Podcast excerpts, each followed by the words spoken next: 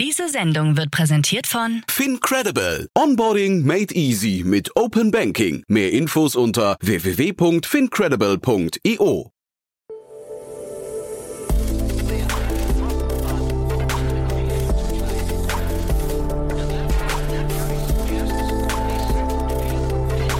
Startup Insider Daily. Investments und Exits. Herzlich willkommen zu Startup Insider Daily. Mein Name ist Jan Thomas und ihr hört Investments und Exits, unser Format, in dem wir hier die wichtigsten VCs und Investorinnen und Investoren aus Deutschland einladen, um mit ihnen regelmäßig über die, ja, ich sag mal, wichtigsten Finanzierungsrunden oder Exits oder ja, sonstige Themen rund um die VC-Szene zu besprechen. Heute mal wieder zu Gast Matthias Ockenfels, General Partner bei Speed Invest und wir haben echt drei tolle Themen besprochen, finde ich. Wir haben einmal gesprochen über den afrikanischen Restaurantmarkt, dann haben wir sehr ausführlich über Influencer oder Content Creator gesprochen und dann haben wir noch über den Batteriemarkt gesprochen, auch ein spannendes Unternehmen aus Finnland, das dann eine Finanzierungsrunde abgeschlossen hat. Alle drei Themen haben wir, ja, ich finde, sehr ausführlich und auch sehr tief diskutiert. Hat mir echt großen Spaß gemacht. Deswegen lange Rede, kurzer Sinn. Jetzt kommt hier gleich Matthias Ockenfels von Speed Invest. Werbung.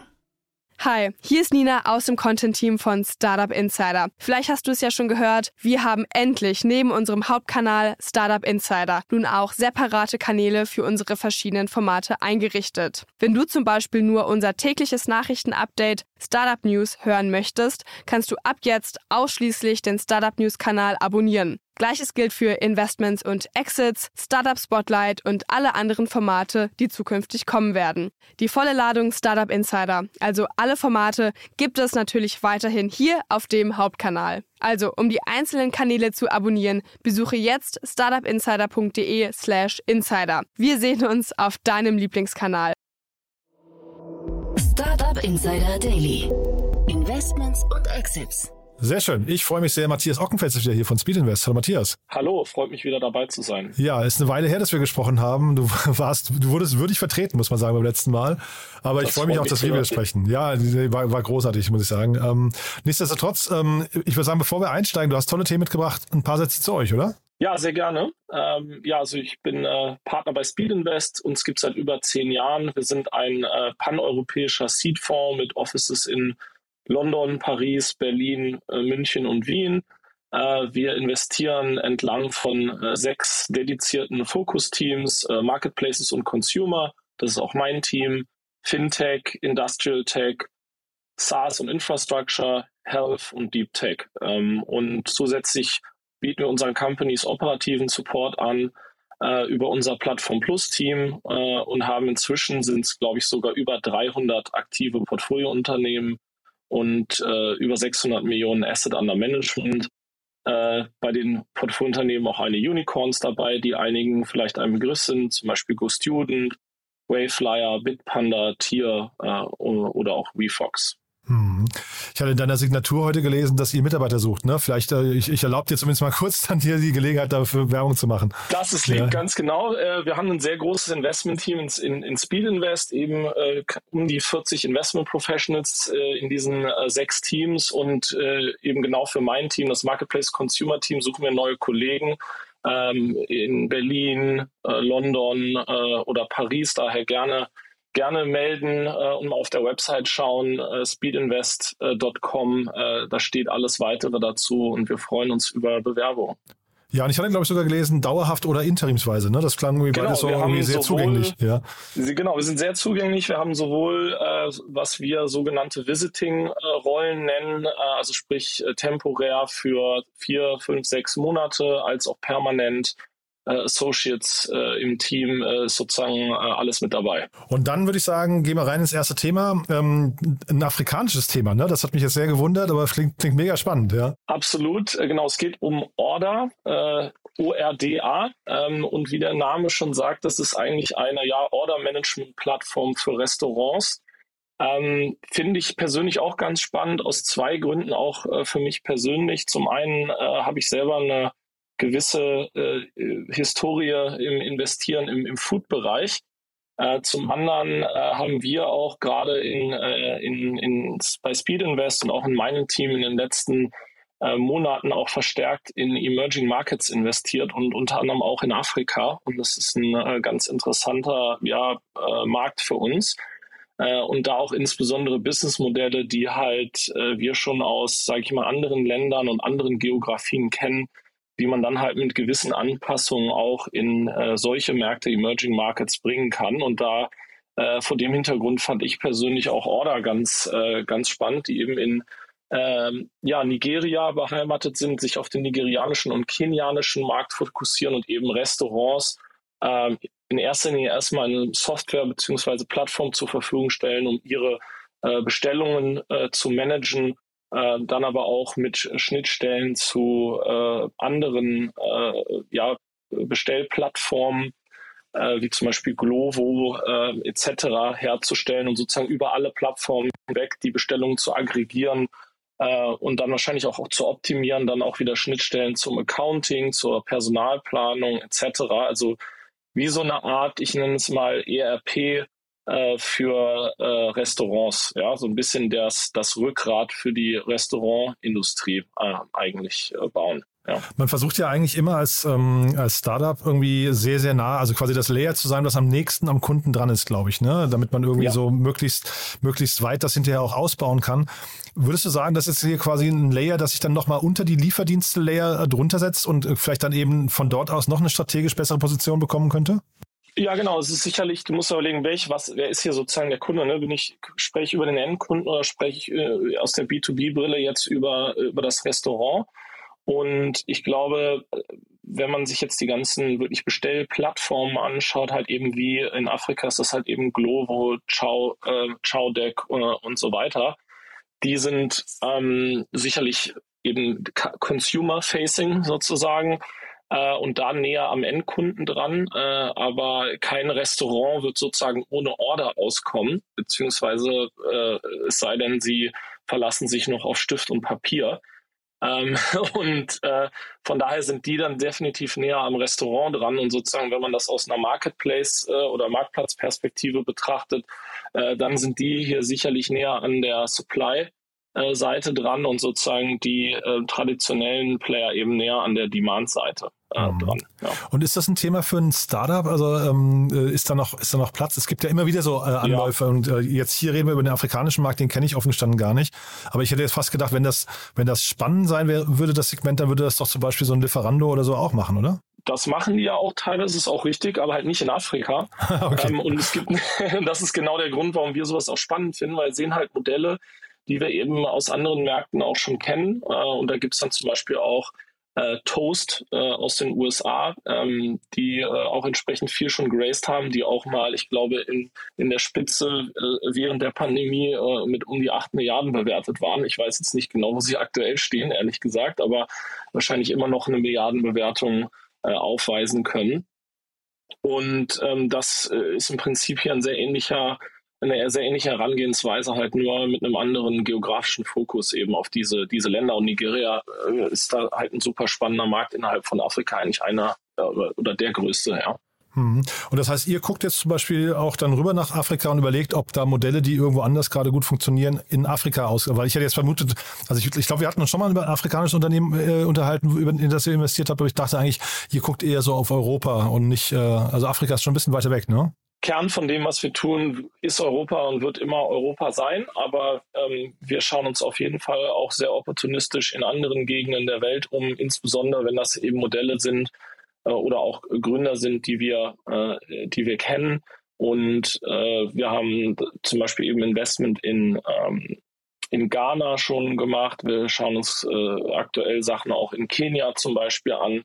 Wir haben zuletzt ein Investment, das jetzt nicht in Afrika, aber in, äh, in Pakistan im AdTech-Bereich gemacht. Und das sind halt auch Modelle, wie gesagt, die wir dann eigentlich schon immer kennen oder äh, diese Märkte sozusagen kennen, aber dann halt eben mit einem ähm, mit einem sehr ja, lokalen Herangehensweise und sozusagen die dann angepasst auf die lokalen Bedürfnisse. Mhm. Ich hatte hier in Deutschland, ich hatte mal Sites heißen die, glaube ich. Ähm, die hießen früher Simply Delivery, hatte ich mal im Podcast. Die klangen ja auch ein bisschen ähnlich so.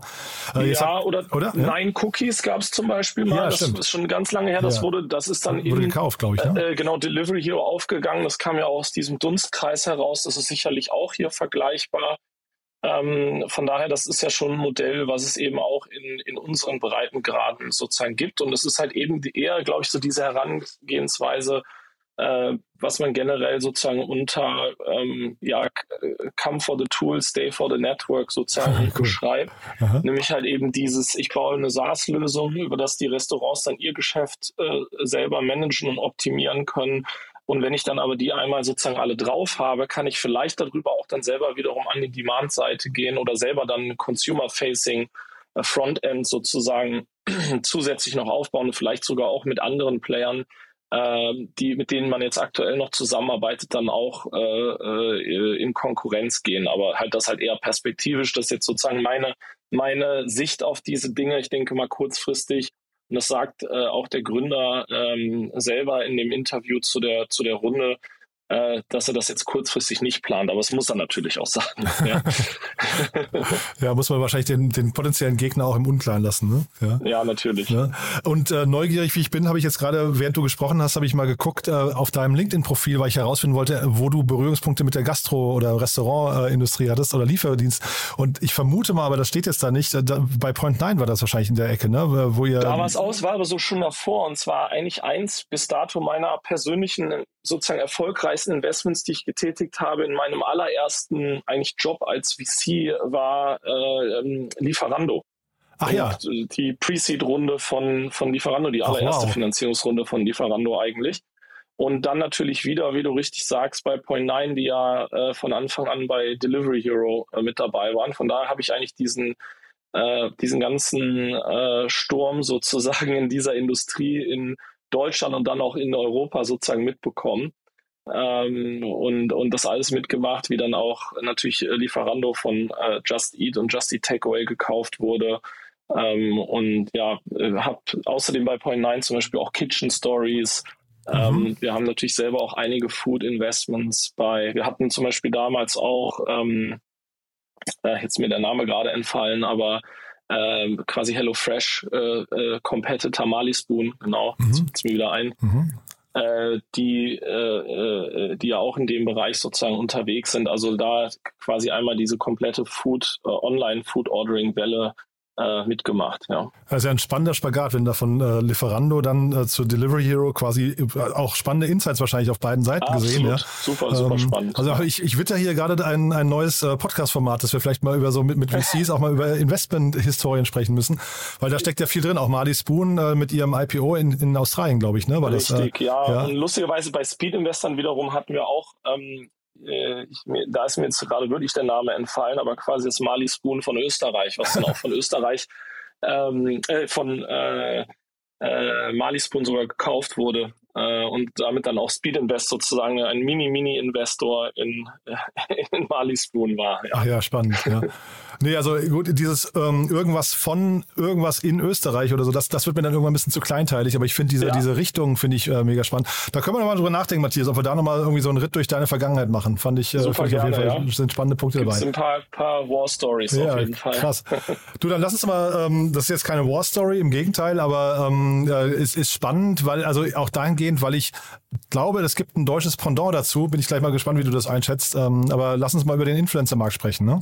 Ja, genau. Dann machen wir ein, äh, ein bisschen einen Spagat oder Sprung zu äh, Peerpop, ähm, die gerade ähm, äh, einem, ja, ich sag mal, 18 Millionen Erweiterung ähm, ihrer letzten Series A aus 2021 geraced haben auf einer äh, 300 Millionen Dollar äh, Bewertung. Äh, es ist eine amerikanische Company, die einen äh, ja, Marktplatz für, wie sie es nennen, Social Collaborations bauen. Was bedeutet das genau? Ist im Endeffekt äh, Marken mit ähm, Creatoren und Influencern zu äh, äh, verbinden, die dann halt gewisse Kampagnen zusammenfahren für, für Produkte oder für die Marken, insbesondere, und das ist hier, glaube ich, das Wichtige, eben auf TikTok. Also es ist sehr ähm, abhängig auch oft in dieser Art und Weise von, von TikTok als äh, eigentlich der einzige ähm, ja, äh, äh sozusagen Kanal, äh, über den die eben diese Kampagnen ausspielen und haben da auch schon mit einigen sehr bekannten äh, Brands zusammengearbeitet, äh, unter anderem Amazon, Netflix, Chipotle, äh, Rakatan und so weiter.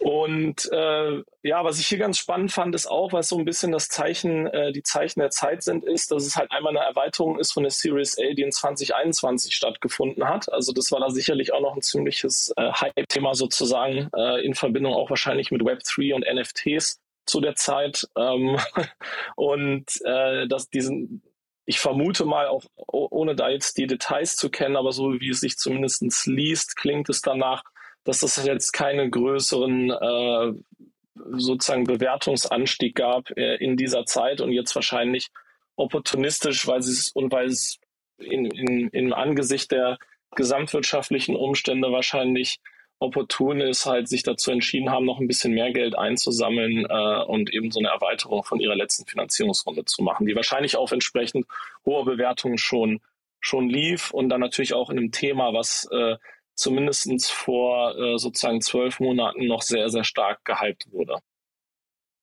Wie ist das denn technisch? Also vielleicht nochmal ganz kurzer Schwenk ähm, mhm. äh, jetzt zur Theorie. Dann, äh, wenn jetzt jemand eine Pre-Series irgendwas Runde macht oder mhm. eine, ähm, was ein Second Closing von der Runde, mhm. ist dann nicht automatisch die Bewertung immer die gleiche oder ist das dann auch Verhandlungssache? Das ist alles Verhandlungssache. Also da muss man, äh, das ist natürlich, hängt immer davon ab. Das kann man jetzt so nicht allgemein sagen. Äh, aber normalerweise kann man schon davon ausgehen, ähm, wenn das so, sage ich mal, äh, kommuniziert wird, äh, dass es sehr wahrscheinlich auf einer, auf der gleichen Bewertung beziehungsweise auf, mit dem gleichen Share Price oder wenn dann mit einem äh, minimalen äh, äh, Anstieg sozusagen verbunden ist. Ja, also. Aber schon Anstieg meinst du, weil es könnte ja auch sein, wir, wir sehen ja jetzt immer wieder ähm, Downrounds. Wir hatten noch vorhin kurz darüber gesprochen, dass wir heute sehr, sehr viele Akquisitionen äh, gesehen haben. Das heißt, der, der ja. Markt konsolidiert sich auch ein bisschen. Das heißt, Geld wird ja auch ein bisschen knapper. Dann, äh, um, Absolut. Ja. ja, richtig. Aber bei hier ist halt sehr klar formuliert, nur um es nochmal auf Englisch, da steht, the company has added 18 million dollars to its Series A. Das ist halt eben, sie haben zu der Series A, die sie in 2021 gemacht haben, noch 18 Millionen hinzugefügt. Wahrscheinlich sogar war da, vielleicht gab es da gewisse ähm, Möglichkeiten für ein Second Closing oder für eine Erweiterung der Runde und von der haben sie jetzt wahrscheinlich noch äh, Gebrauch gemacht. Vielleicht haben sie es auch äh, schon vor einer Weile gemacht und haben jetzt erst äh, das Ganze announced, vielleicht auch um da wieder Investoreninteresse zu, zu generieren. Das weiß ich natürlich nicht, das ist Spekulation, aber so wie, so wie das hier formuliert ist, lässt es stark darauf schließen, dass es halt eben keine, keinen Bewertungsanstieg gab. Ja. Hm. Influencer-Markt an sich ist ein Thema, das dir ja auch ziemlich liegt, ne? Genau, also für uns ist natürlich Creator, ich sag mal, der größere Überbegriff für uns ist natürlich Creator Economy. Ähm, und was ich hier auch ganz spannend fand in dem Zusammenhang, was, was äh, uns, glaube ich, auch äh, eher interessiert, ist, dass wir halt jetzt hier nicht über die großen Influencer reden. Die sagen zwar selber, die haben auch mit The Weeknd und Madonna und so weiter zusammengearbeitet. Aber was ich eigentlich auf der anderen Seite ganz spannend finde, ist, dass sie halt ähm, über 70 Prozent der Ausschüttungen oder sozusagen Erträge, die sie generiert haben für Creator, an, ähm, an Creator gegangen sind, die weniger als eine Million Follower haben. Also das ist halt dann wirklich so ähm, eher kleinere äh, Creator und kleinere Influencer, also so, ja, weiß ich nicht, Micro ist vielleicht dann auch wieder zu klein gesagt, aber so eben Micro-Nano-Influencer und so weiter. Und das ist dann wirklich eher echte Demokratisierung und halt nicht, äh, nicht einfach noch mehr für Madonna verdienen sozusagen. Ja, das ist äh, wahrscheinlich dann auch kein echt, in, in dem Sinne keine echte, keine echte Creator Economy, wenn man ehrlich ist. Aber wenn sie halt, wenn sie es halt hinbekommen, dass sie eben über 200.000 äh, Creator auf der Plattform haben, eben an die ähm, über 10 Millionen Dollar ausgeschüttet haben, ähm, ich weiß jetzt auch nicht genau, wie viele davon dann wirklich profitiert haben. Sind natürlich dann wieder auch kleinere Beträge äh, pro Creator sozusagen. Aber es zeigt halt, dass es dann schon eine gewisse Relevanz hat. Ja. Mhm. Diese Relevanz, wie ist denn euer Blick drauf? Ähm, wie lange bleibt das ganze Thema relevant? Weil ich habe mir dann auch ähm, Peer Pop angeguckt und da, da kommen schon auch so Beispiele, wo ich halt denke, boah, kann das irgendwie über, kann das nachhaltig sein, wenn dann irgendwie einfach, äh, ich weiß nicht, ein bisschen molligere Leute beim Tanzen sich filmen und sagen, damit, weil ich halt lustig bin, äh, kriege ich damit halt eben ein paar Millionen Follower und äh, keine Ahnung, verdiene damit eben meinen Lebensunterhalt. Ist, also ist, ja. hat ja was, ne? Aber zeitgleich, ist das so der Weg, den du da siehst, oder äh, geht das Ganze nee. vorbei wie so NFTs und Metaverse?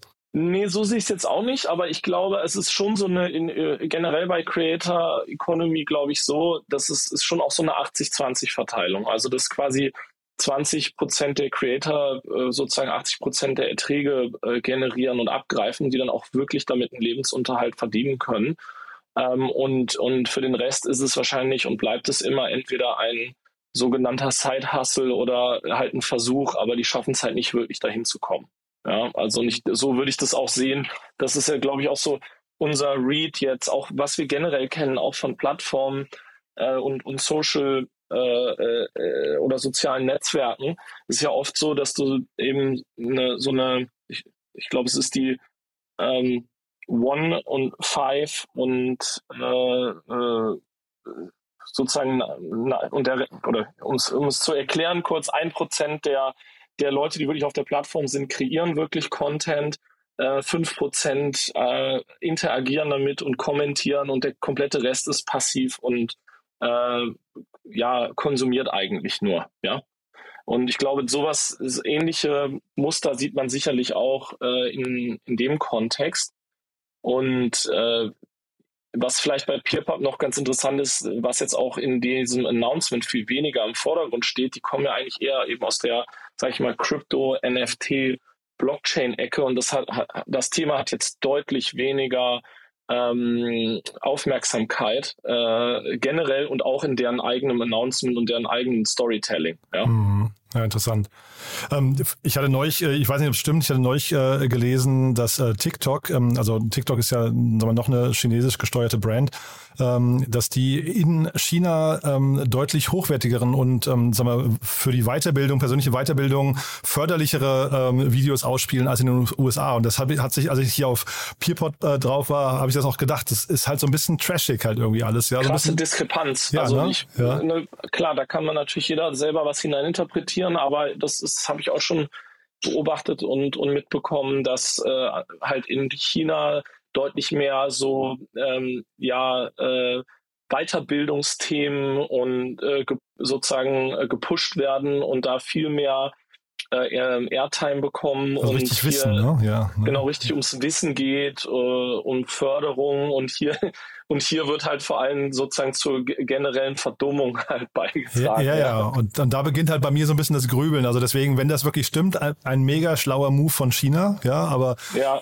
Tja, also deswegen, ich sehe das alles so ein bisschen skeptisch. Ähm, ich Vielleicht ist auch der Algorithmus auf eine Weise, ja, wenn das halt eh dann viel konsumiert wird. Das ist ja auch generell so, dass schon das Thema Bildung natürlich in ähm, asiatischen Ländern, egal ob es jetzt Chi- China ist ähm, oder zum Beispiel Pakistan oder auch Indien, natürlich viel höher angesiedelt ist und da die Zahlungsbereitschaft auch höher ist und, äh, als zum Beispiel in, in Amerika. Ja, das hat vielleicht auch dann einfach was wieder mit Mentalität, gewissen Präferenzen zu tun und die Algorithmen verstärken das ja auch nur. Aber ich, ich weiß nicht, ich habe den nicht geschrieben äh, und man kann natürlich auch eben hineininterpretieren, was man gerne ähm, sehen und äh, lesen will. Ja, ich wollte, wie gesagt, ich wollte jetzt auch weder über ähm, Mollige, die tanzen, irgendwas Ja. sagen, noch wollte ich irgendwie äh, China hier an Pranger stellen. Aber ich finde das immer sind, sind spannende Tendenzen, weil es natürlich auch wieder so ein Layer, so ein Aufmerksamkeitslayer, ähm, wo man, ähm, ja, man kann sich persönlich entscheiden, wa- wandere ich in die eine Richtung oder in die andere Richtung. Und das, äh, Absolut. Äh, ja.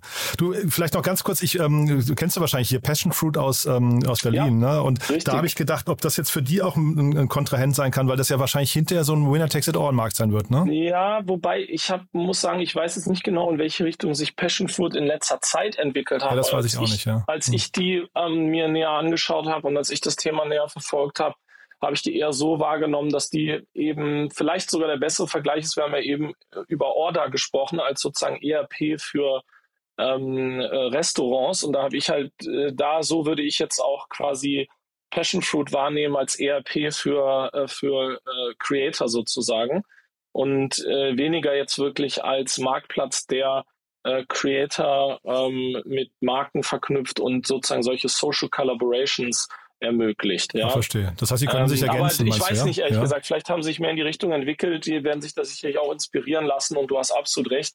Am Ende des Tages ist das ein ähm, internationaler Markt. Natürlich hast du gewisse ähm, äh, nationale vielleicht äh, äh, Einschränkungen sozusagen, einfach über Sprache auch, äh, wo es dann vielleicht wieder, natürlich wirst du dann vielleicht eher irgendeinen äh, deutschen Creator sozusagen für äh, Ausspielung in Deutschland bevorzugen und wenn da vielleicht ein lokaler Wettbewerber zuerst schafft, da eine kritische Masse zu erreichen oder die äh, Creator alle für sich zu gewinnen, dann wird es wahrscheinlich auch für einen Peerpop vielleicht schwieriger. Auf der anderen Seite, wenn die die ganzen großen Marken haben, die auch die großen Budgets haben, äh, dann äh, wird das wieder äh, äh, anders aussehen. Also das ist, würde ich jetzt mal nicht äh, das, das ist der Drops ist sicherlich noch nicht gelutscht sozusagen, ja.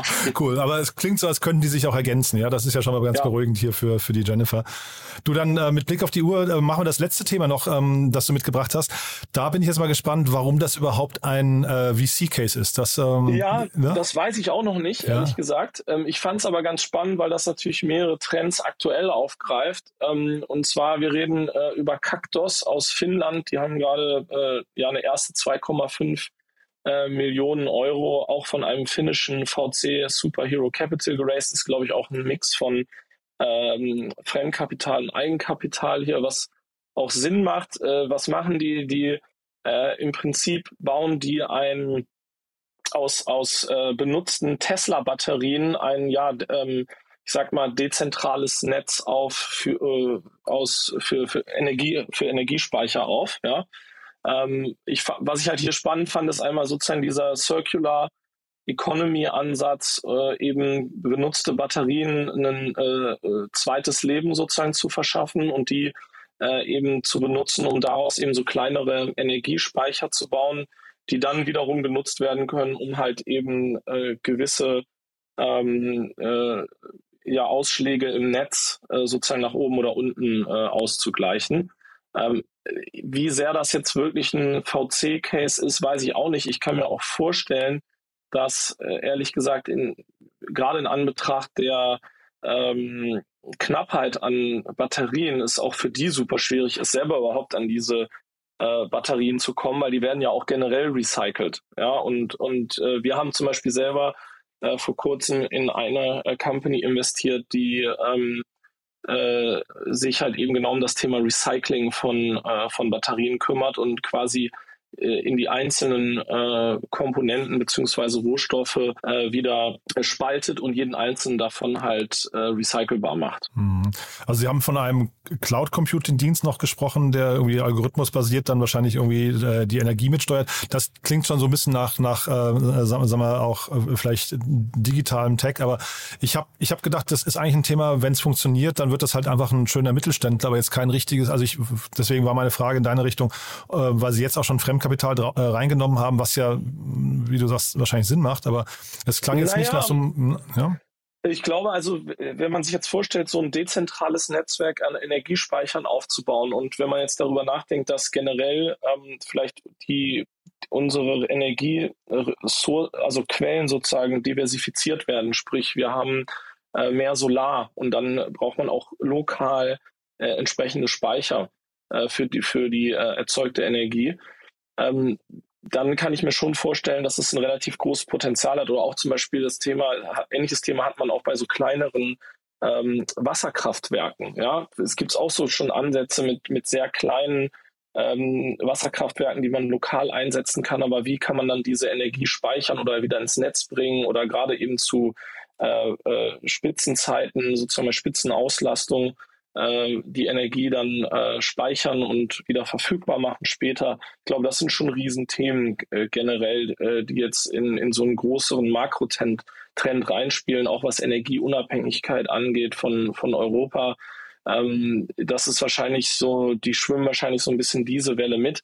Dieses Thema jetzt speziell, wie gesagt, ich glaube, alle wollen Batterien haben, egal ob neu oder gebraucht ähm, äh, ne, wie positionieren die sich dort jetzt, um Batterien sozusagen zu bekommen? Und es ist halt immer noch ein Hardware-Thema auch am Ende des Tages. Das heißt, es wird auch viel Geld kosten, auch wenn die gebraucht sind, ähm, äh, die, äh, die zu bekommen. Ja, und deswegen ist es wahrscheinlich auch gerade so ein Mix aus äh, Fremd- und Eigenkapital, wie Sie hier diese Runde gemacht haben. Das ist ja, ähm, ohne denen jetzt zu nahe zu treten zu wollen, wahrscheinlich immer noch ein äh, sozusagen Klecks im, im, Vergleich dazu, was die eigentlich bräuchten, um daraus wirklich einen großen Case zu machen. Also sie werden wahrscheinlich wenn das erfolgreich ist, noch viel, viel mehr Geld einsammeln müssen. Mhm. Ja.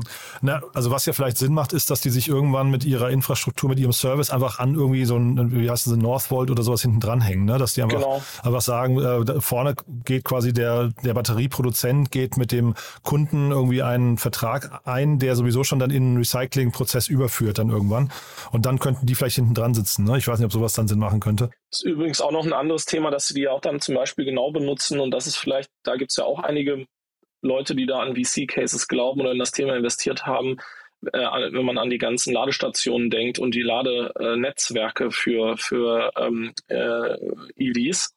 Äh, da gibt es ja auch äh, einige Player, die da eben entsprechende Stationen aufbauen und dahinter da könnte man zum Beispiel auch mit solchen äh, ja, dezentralen Energiespeichern arbeiten. Wie, ich bin ehrlich gesagt kein, kein Ingenieur, wie effizient oder nicht das dann ist, weiß ich auch nicht. Ähm, ich kann mir auch vorstellen, dass das vielleicht wie so eine Art Brückentechnologie ist, wo das kurzfristig vielleicht Sinn macht, ähm, aber vielleicht nicht langfristig. Ja, aber ich höre schon, je länger wir ja. sprechen, Matthias, umso eher ist die Wahrscheinlichkeit, dass du irgendwann zum Hörer greifst und die mal anrufst. Ne? Also kann, ich sehe, du, du arbeitest ja gerade die Potenziale. Auf jeden Fall ne? mal interessieren. Ja. Ich fand es ganz spannend, weil es mal ein anderer Ansatz ist. Habe ich zumindest noch nicht gesehen. Äh, deswegen hatte ich es ähm, äh, hatte mir rausgesucht. Ja. Nee, sehr, sehr cool. Du, dann würde ich sagen, dann waren das drei sehr, sehr coole Themen. Ähm, und du hast nochmal den Aufruf äh, vorhin gestartet, dass ihr auch Mitarbeiter sucht. Äh, haben wir ansonsten was Wichtiges vergessen? Nein, ich glaube, das ist alles. Und ja, hat mich, hat mir Spaß gemacht und äh, war, war toll, mal wieder dabei zu sein. Werbung. Hi, hier ist Paul, Product Manager bei Startup Insider. Willst du wissen, welche Startups aus Hamburg, Mannheim oder vielleicht auch Bielefeld sich mit künstlicher Intelligenz beschäftigen? Oder wie zum Beispiel das Portfolio von Earlybird oder HV Capital aussieht? Entdecke all das und noch viel mehr auf unserer Plattform. Kostenlos und ohne Begrenzungen. Unsere Datenbank umfasst über 20.000 Profile aller relevanten Startups, Investoren und Personen, die darauf warten, von dir entdeckt zu werden. Also, wenn ich dein Interesse geweckt habe, schau einfach mal auf unserer Plattform vorbei unter startupinsider.de/slash insider. Startup Insider Daily, Investments und Exits. Der tägliche Dialog mit Experten aus der VC-Szene. So, das war Matthias Ockenfels von Speed Invest. Ich hoffe, ich habe nicht zu viel versprochen. Ein sehr, sehr cooles Gespräch fand ich. Hat mir großen Spaß gemacht. Wie immer die Bitte an euch, wenn euch gefällt, was wir hier tun und wenn euch das auch interessiert, wenn ihr uns motivieren möchtet, dann empfehlt uns gerne weiter und oder bewertet uns doch auf Apple Podcast oder Spotify. Das sehen wir, das bekommen wir mit. Das ähm, mögen wir auf jeden Fall auch. Und das hilft uns vor allem, wie gesagt, diesen Podcast bekannter zu machen. Von daher vielen Dank dafür. Ja, und ansonsten euch erstmal einen wunderschönen Tag. Ich hoffe, wir hören uns nachher wieder oder ansonsten euch erstmal einen wunderschönen Tag und dann spätestens bis morgen. Ciao, ciao.